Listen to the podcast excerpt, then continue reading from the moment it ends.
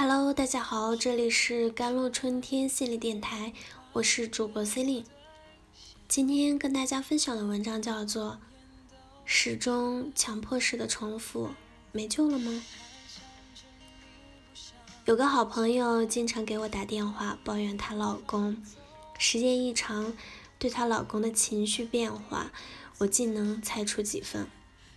有时候她打电话过来。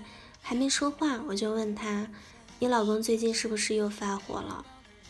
他很惊讶，问我：“你怎么知道的？”不是我神机妙算，而是这几年里这样的模式一再重复啊。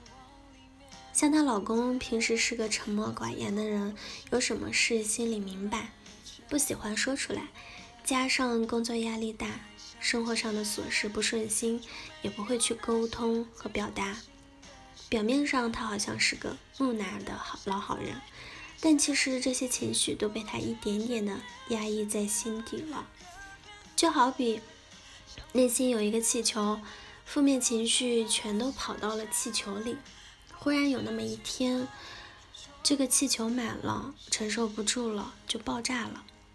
好朋好朋友想不明白，老公怎么那么小肚鸡肠，为了一点点的小事。至于发那么大的火吗？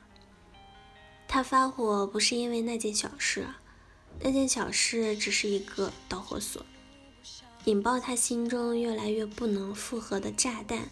所以关键的问题不是避免那些可能引发冲突的小事，而是要学会疏导和管理自己的情绪。和情绪一样，我们的很多互动模式也是在。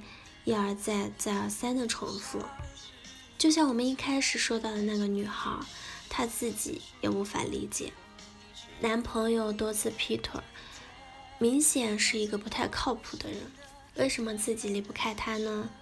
女孩一方面会去找与父亲相似的男孩，因为那是她熟悉的异性的形象；一方面她会内化母亲的无助感。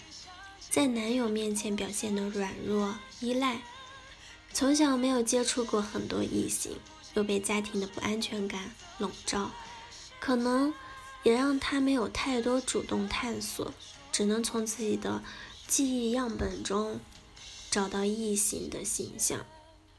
在咨询中，经常会遇到这样的模式：如果父亲因为出轨离开家庭，女儿会特别容易。找到不专一的男友。如果一个人在初恋的时候表现的恋爱模式，导致了恋爱的失败，他的模式可能在下次恋爱时被重复，就如同他当初复制父母的关系模式一样。所以，一个人如果在失恋后马上开始新恋情，可能会因为没有足够的时间反思和改善前一段的问题。而重蹈旧的问题模式，始终强迫式的重复，没救了吗？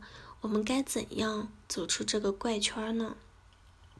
强迫性的重复的特点和要害就是不自觉，它隐藏在我们心灵的深处，很难看到和把握。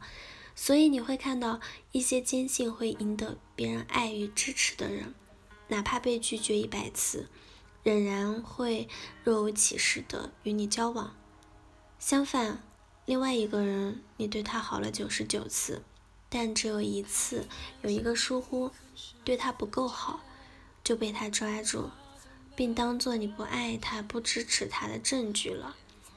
想要打破强迫式的重复，就要更多的了解自己，了解自己的情感、思维和行为模式。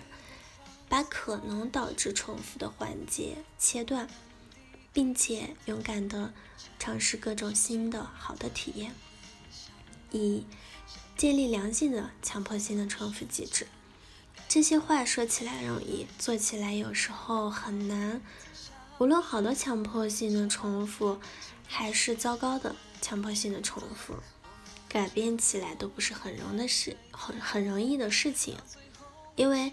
放下旧有的模式，意味着我们手里空了。新的模式需要一点点的学习和练习。我们将面对一片未知，而未知对很多人来说是无法把控，是焦虑和无助，是不愿意承受的。所以很多人宁愿错下去，也不愿意放下和改变。我常常说，心理成长是一场内心的冒险，只有那些足够勇敢的人，才能把自己渡到彼岸。旧的习惯模式只会重复性的带来相同的结果。在咨询中，我问那个被劈腿的女孩，面对这样的痛苦，除了一次次的忍受，还有没有别的办法？她看着我良久，慢慢的说：“还可以离开。”对，还可以离开，是最简单的方式，但却是他不曾习惯的方式。所以这种。